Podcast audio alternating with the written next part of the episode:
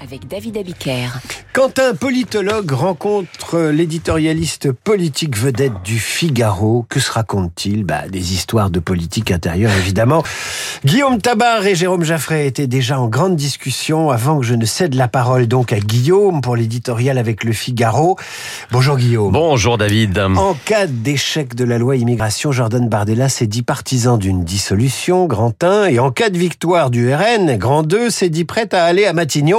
Prend-il ses rêves pour euh, nos réalités ou est-ce un scénario envisageable? Écoutez, ce qui est certain, c'est que depuis un an et demi, la position du Rassemblement national n'a cessé de se consolider et qu'aux yeux de tous, il apparaît comme le principal bénéficiaire de l'imbroglio autour de la loi immigration. Alors, dans les sondages les plus récents, il est donné à 28 ou 30% pour les européennes, ce qui ferait le niveau le plus élevé jamais atteint par le RN toutes élections confondues.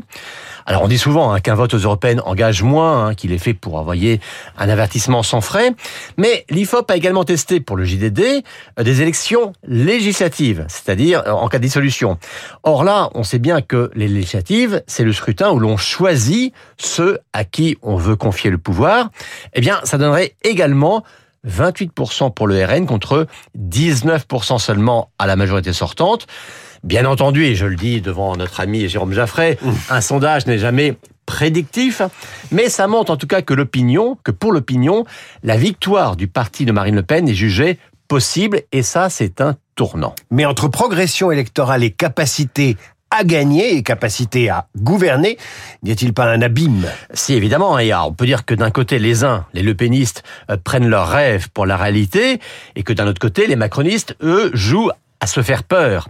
Mais en tout cas, c'est un fait que dans l'hypothèse d'une dissolution, euh, la perspective de voir le RN devenir le groupe dominant à l'Assemblée est désormais un scénario que personne n'écarte.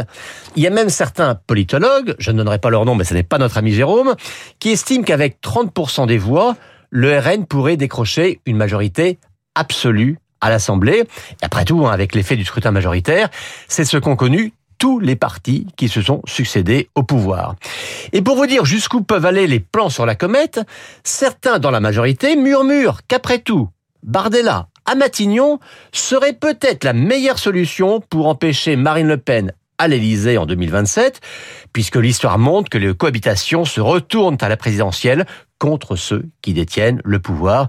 Mais vous le voyez, hein, avec des si, on peut tout envisager. Et jouer les apprentis sorciers en même temps. De la part de Bardella, euh, n'est-il pas malgré tout imprudent ou présomptueux de se dire prêt à aller à Matignon? Il est tout jeune en plus. Oui, écoutez, ça vous rappelle rien, hein? Mélenchon aux législatives de 2022. Élisez-moi Premier ministre. De 2002 non, euh, oui, pardon, en 2020, en, 2022, lors de la dernière présidentielle. Élisez-moi Premier ministre. On sait bien, ça marchait pas comme ça. Hein. Institutionnellement, ça n'avait pas de sens.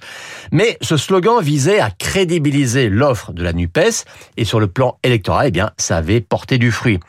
Là, Bardella veut faire tomber une nouvelle barrière car celle de la diabolisation est tombée.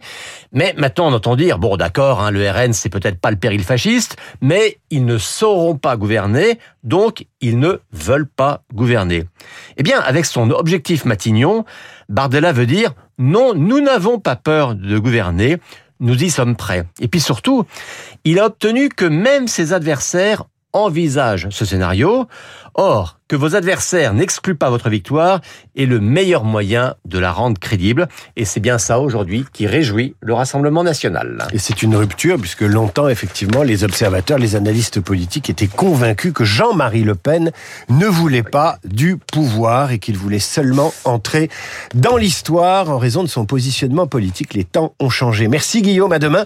Éditorial à retrouver en vidéo sur le Figaro.fr ainsi que l'entretien qui suit avec l'invité de la matinale. Il est chercheur associé au Il connaît la Ve République comme sa poche et va partager son analyse sur la séquence politique du moment, le rejet du projet de loi immigration, Madame Borne qui prépare la commission mixte paritaire et les scénarios de sortie de crise.